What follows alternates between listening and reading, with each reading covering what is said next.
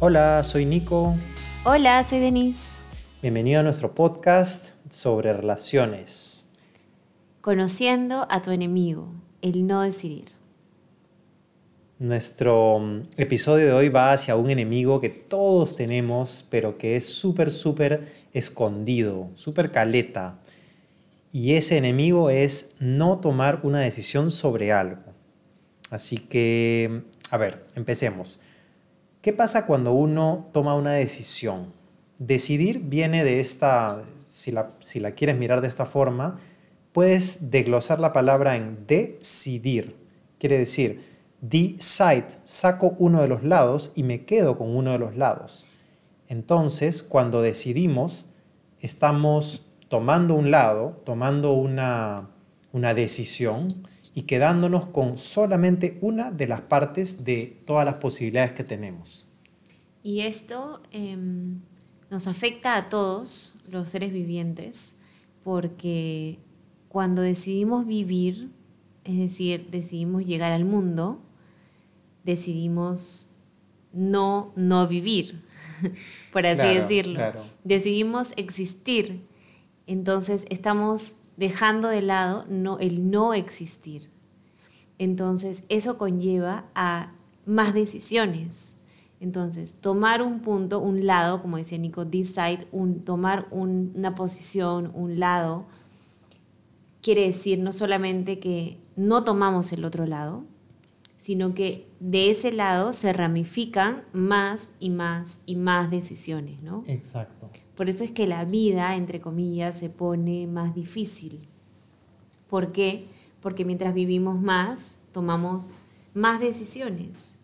Pero en el camino nos olvidamos de que nosotros somos los creadores de esas decisiones, que es parte del juego, que es parte de lo que aceptamos cuando decidimos venir al mundo, y empezamos a obviar lo más importante que tenemos, tomar decisiones y nos empezamos a lentear, a sentir cansados, sentir que la vida es difícil, sentir que todo me sale mal, que las cosas me pasan y no nos, no nos, no nos damos cuenta por qué. Exacto. O sea, ¿cuál es el enemigo? Y el enemigo secreto ahí es el no decidir. Entonces, mira esta definición que hemos puesto sobre decidir. Decidir quiere decir estar dispuesto a experimentar el mejor y el peor escenario sobre ese tema.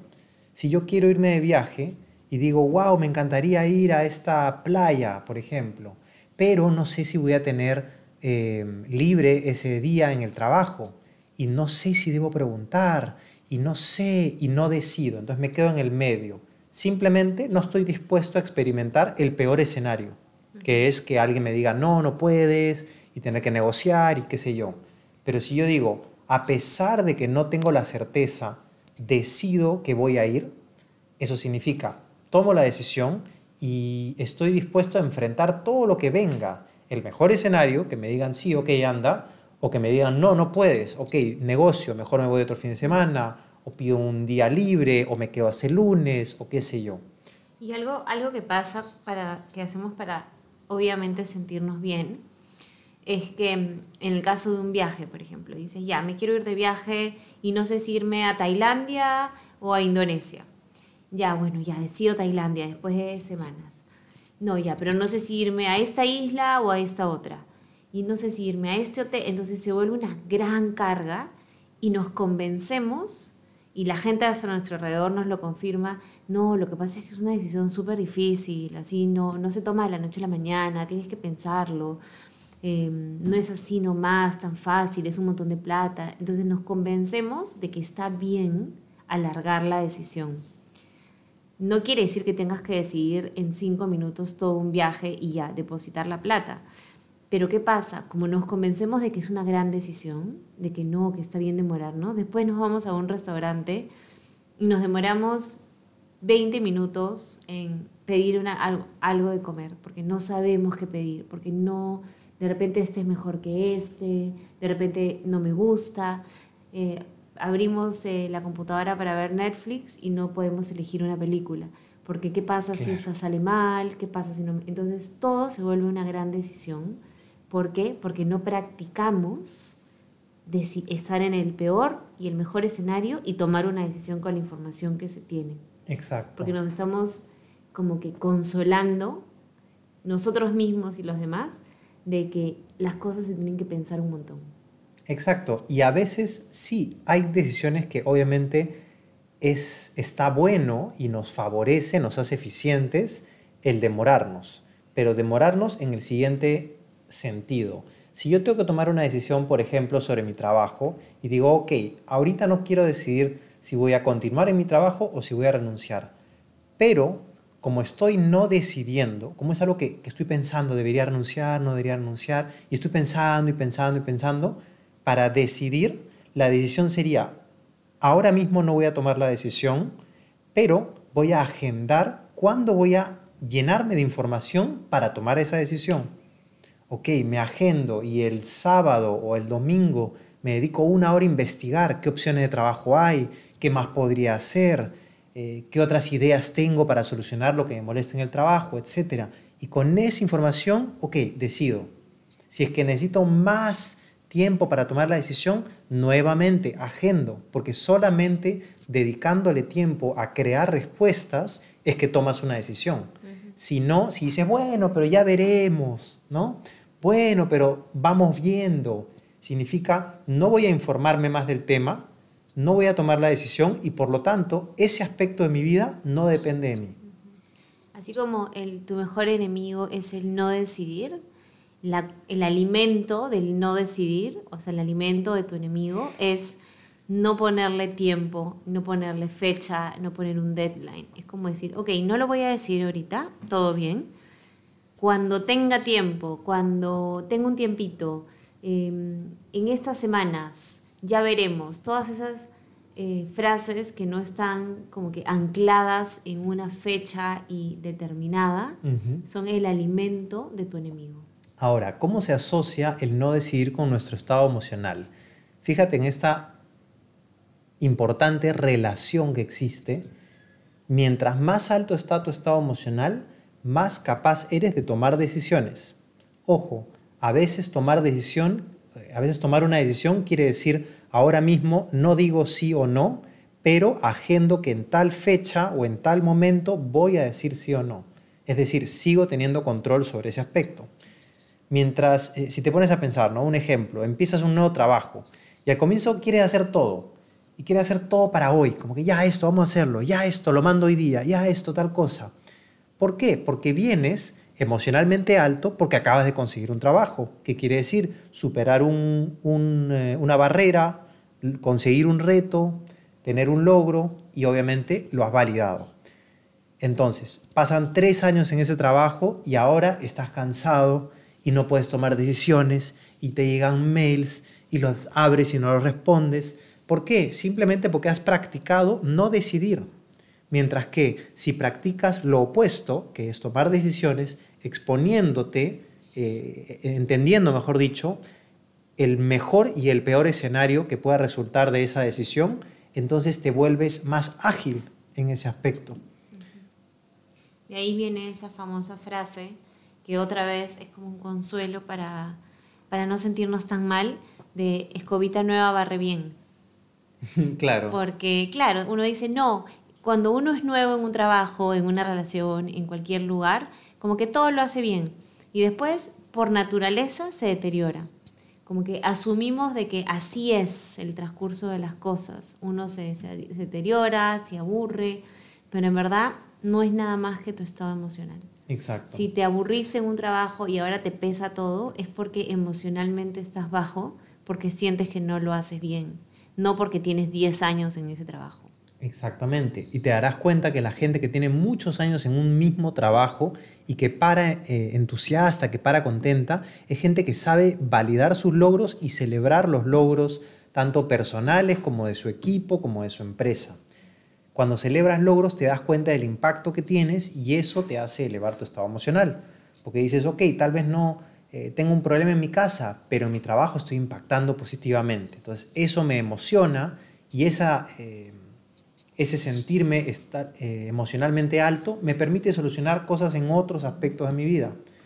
y este punto se relaciona con el primero, ¿no? Cómo experimentar el mejor y el peor escenario.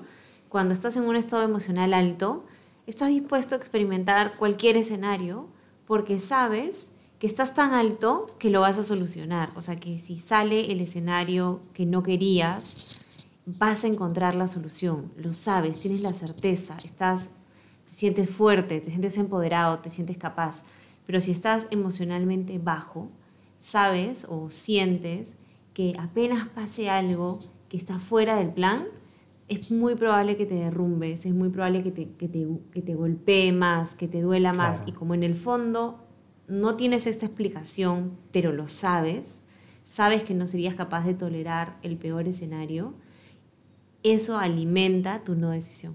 Exactamente, exactamente.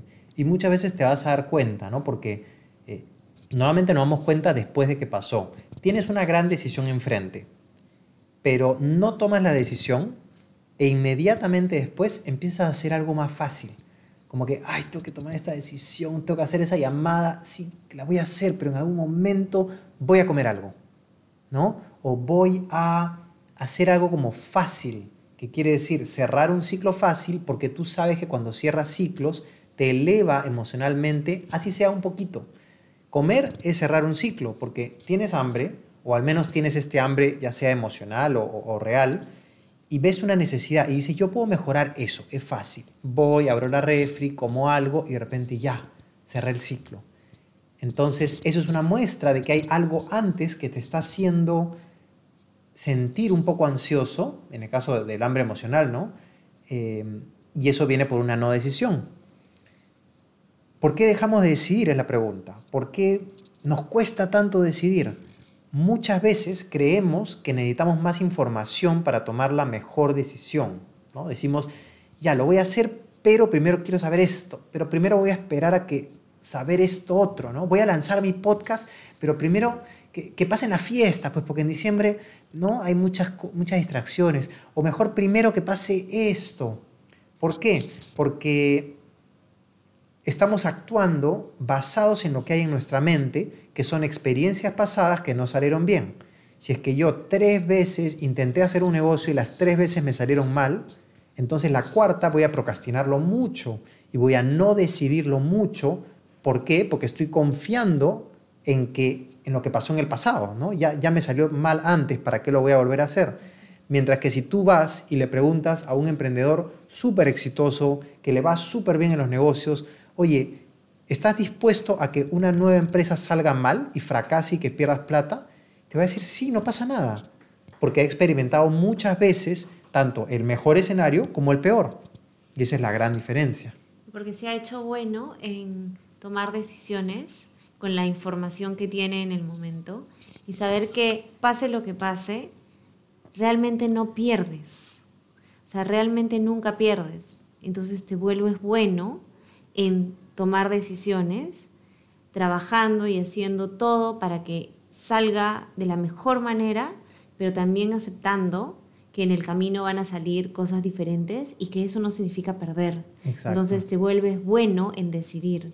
No es que te salen mejor las cosas, pero como consecuencia de ver que cualquier cosa que salga te puede servir, en el fondo te empiezan a salir las cosas. Exacto. Y te vuelves bueno.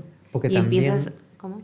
Porque también si tú tomas una decisión que en ese momento te parece la mejor, pero dices, ya, tengo que decidir, decido esto, y de repente aparece un problema, como has estado practicando decidir, vas a decir, ya, tengo que decidir algo ahorita porque tengo un problema, y vas a tomar una decisión. Claro, te vuelves bueno en, en decidir, te vuelves bueno en simplemente tomar una, una posición sobre algo.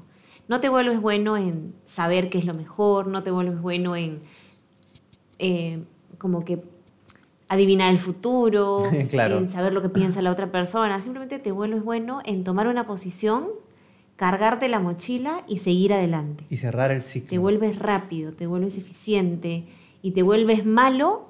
Y lo único que te vuelves malo es en no decidir. Porque después te empiezas a dar cuenta de que no puedes dejar ciclos abiertos. Claro, no solamente de que tú no puedes dejar ciclos abiertos, te empiezas a dar cuenta de que a tu alrededor tienes que lidiar con mucha gente que de alguna manera impacta en ti, que tiene muchos ciclos abiertos contigo. Entonces te vuelves malo en no decidir, pero al mismo tiempo encuentras la manera de avanzar a pesar de la no decisión de los demás, porque puedes controlarlo desde tu perspectiva. Y también pasa esto, ¿no? Viéndolo desde un plano más filosófico. Somos espíritu y en el universo espiritual todo es uno, es decir, todo es perfecto, no hay esta dualidad que tenemos en el universo físico. Cuando tú pones una idea en acción, estás trayendo algo que es perfecto, que es tu idea, porque en tu mente, bueno, antes de tu mente, cuando tú traes esa idea y la aterrizas en tu mente, viene como perfecta, ¿no? Y ahí te empiezas a dar cuenta de que, ah, pero esto puede salir mal, esto puede salir mal. Esa traducción desde tú, que eres espíritu, hacia el universo físico, eso es lo que nos cuesta. Porque dices, pero se veía tan bien en mi mente, no la quiero ni siquiera construir porque sé que puede salir mal. Y ahí está el juego, porque el juego de estar en el universo físico es la que existe ahora la posibilidad de que salga mal. Y eso es lo divertido, porque si no hubiera esa posibilidad y todo fuera perfecto siempre, no habría juego, estaríamos aburridísimos. Entonces, no decidir nos deteriora porque nos convencemos de que la posibilidad de fracasar es muy alta. Por ende, nos convencemos de que vamos a fracasar. Exacto. Entonces, cada vez que estamos enfrente de una decisión y decimos, no puedo decidir, eh, mejor dicho, cada vez que estamos enfrente de una decisión, miramos nuestra mente a ver qué hay y decimos, en el pasado he fracasado, entonces mejor no decido. ¿Por qué? Porque la, la probabilidad de fracasar es muy alta. Y nuevamente vienen todas esas frases motivacionales que te dicen, no, que nadie es perfecto, que hay que ser pacientes, que hay que entregar ¿no? el resultado y, y, todas esas frases motivacionales que solamente quieren hacerte sentir bien, pero que te deterioran. Exacto. Si te invita a no decidir, te está deteriorando. No se trata de ser súper frío y tomar decisiones como alocadas, entre comillas. Se trata de ponerse un cronómetro y decir, ok, hoy día voy a decir esto o no lo voy a hacer lo voy a hacer mañana, o sea, empezar a decidir tu vida y no esperar que alguien la decida por ti o que algo eh, te diga que es momento de hacerlo. ¿no? ¿Cómo se conecta esto con las relaciones? Hay una gran, gran relación, hay una gran, gran conexión que es las amistades se deterioran cuando no decidimos. ¿Por qué? Porque dejamos un ciclo abierto tanto para nosotros como para la otra persona. Si yo le digo a Denise, oye, hay que vernos, y Denise me dice, sí, hay que vernos, y ninguno de los dos decide nada, decimos, bueno, no me dijo nada, no, él tampoco me dijo nada, y se queda ahí. Primero, yo me quedo con un ciclo abierto, porque me quedo pensando, ay, ¿verdad, no? Dijimos para vernos. Y cada vez que vea a Denise, o que vea su mensaje, o que vea algo sobre ella, me voy a acordar de eso que no decidí. Y por otro lado, eso ya es su responsabilidad, pero igual está ahí, ella va a pensar, ¿y por qué no decidió? ¿Por qué nunca me dijo para vernos? ¿Será que yo he hecho algo malo o será que él ha hecho algo malo? Entonces, nada bueno puede salir de la no decisión, solamente la incertidumbre, dejar más cosas a el universo o al azar y menos cosas a ti, a crear tu propia realidad. Más doloroso que tomar una decisión equivocada es el no decidir. Eso es lo que realmente nos duele, ¿no? no el, el equivocarnos. Porque por lo menos si te equivocas dices, bueno, pero yo lo decidí. Por lo menos lo intenté. Por lo menos lo intenté. Pero el no decidir es peor todavía. Hay gente que no decide por años y, después cuando es eh, viejito te está contando esas historias que nunca se cerraron, que nunca decidieron, a diferencia del de, tono de voz y la actitud de cuando una persona mayor te cuenta sus viajes, las cosas que decidió, eh, las aventuras que tuvo. Te está contando igual del pasado, ¿no? Los, las personas, los abuelitos siempre nos cuentan del pasado. Pero fíjate la próxima vez que hables con una persona mayor, cuál es su tono de voz cuando te cuenta sus anécdotas, sus viajes, sus aventuras, lo que hizo, y cuál es su tono de voz cuando te cuenta todo lo que no hizo, lo que no decidió, lo que se arrepiente, lo que le costó, lo que le quitaron. ¿no? Siempre cuando hay Siempre cuando hay una no decisión, después de contar la no decisión, hay una excusa. ¿no? Quería hacer esto, pero esta fue la, la, eh, estas eran las condiciones, ¿no? Pero esta persona tal cosa. Y pregúntate a ti mismo, ¿qué quieres, qué tipo de persona o de abuelito o abuelita o persona quieres ser, ¿no? ¿Quieres ser el que cuenta las cosas que no decidió porque te acostumbraste a hacerlo? ¿O, o quieres ir por la vida contando todas esas decisiones que tomaste que terminaron diferente a lo que pensabas, pero que te animaste a hacer? Como decimos en The Yoga Journey, ¿cómo vas a recordar tu vida? Entonces, ahora, gran final, ¿cómo manejamos la no decisión? ¿Sí? Porque después de escuchar este podcast seguro te das cuenta de muchos momentos de, ay, tengo que decidir, acabo de escuchar esto y ahora sé que esto es una no decisión, ¿qué hago? Tres puntos, súper fácil. Primero, reconoce que estás enfrente de una situación que necesita tu decisión. Segundo, decide entre hacerlo ahora o agendarlo para otro momento. Y tercero, haz lo que dijiste, sonríe porque acabas de cerrar un ciclo. Exactamente. Así, de, sencillo. Primero, ¿no? Hay que reconocer, porque decimos que es un enemigo, pero es un enemigo como escondido, porque muchas veces dejamos la no decisión ahí y no nos damos cuenta de lo que ha pasado. Y después, cuando estamos pensando y pensando en ese tema, en qué debería ser, son las 2 de la mañana y sigo pensando en ese tema y no sé qué debería ser, simplemente no has tomado una decisión. Entonces, reconoce que estás enfrente de una situación que necesita ser decidida. Segundo, decide entre hacerlo ahora o agendarlo para otro momento, porque las dos opciones son totalmente válidas. Tanto decir sí voy a hacerlo o no voy a hacerlo, o necesito más información y esa información la voy a obtener de esta manera en este momento. Y después que tomas esa decisión, puedes tener paz mental hasta el momento en que investigues el tema. Ya no lo vas a cargar porque ya lo tienes preparado, eh, agendado. Y tercero, que puede ser difícil, haz lo que dijiste y sonríe porque cierras un ciclo. No importa si sale bien, si sale mal, estás dispuesto a experimentar los dos resultados. Ok, y adelante. Y un, tip para empezar es empieza con situaciones fáciles. Empieza con cosas que no que no requieran mucha plata, mucho tiempo, muchos recursos. Empieza con decisiones fáciles. Y si estás trabajando en, un ciclo que está cerrando y en el camino dices, ay, pero tengo que lavar mi ropa, pero tengo que mandar un mensaje, pero tengo que... Ya, ok, hazlo, pero valida que estás cerrando ciclos. O sea, no veas esos mensajes, esa lavadora, eso como distracciones, porque te vas a sentir peor. Primero, di, ok, voy a cerrar estos ciclos e inclusive si tienes una agenda o una lista de tareas, escríbelas en tu lista y bórralas, porque te va a dar la sensación de que estás por buen camino. Exacto. O sea, te va a dar más energía que si las ves como distracciones y como fracasos. Porque en verdad no está mal eh, eh, querer comer o querer lavar la ropa o hacer cosas, entre comillas, fáciles. No está mal nada es mejor que, o peor que otro, pero que tú te refuerces que esos son fracasos solamente te va a hacer sentir emocionalmente más bajo. Y lo que necesitamos para cerrar ciclos es estar emocionalmente alto. Entonces, valídalo. Si tienes una agenda o una, lista de pendientes, escríbelas. Así las acabas de hacer, escríbelas y táchalas para que tú alimentes eh, tu determinación. Y una vez que estás emocionalmente alto y que has barrido un poco con las distracciones, empieza a tomar ciclos más grandes y, mira qué pasa. Pues. Exacto. Y estamos seguros que te va a ir muy, muy bien.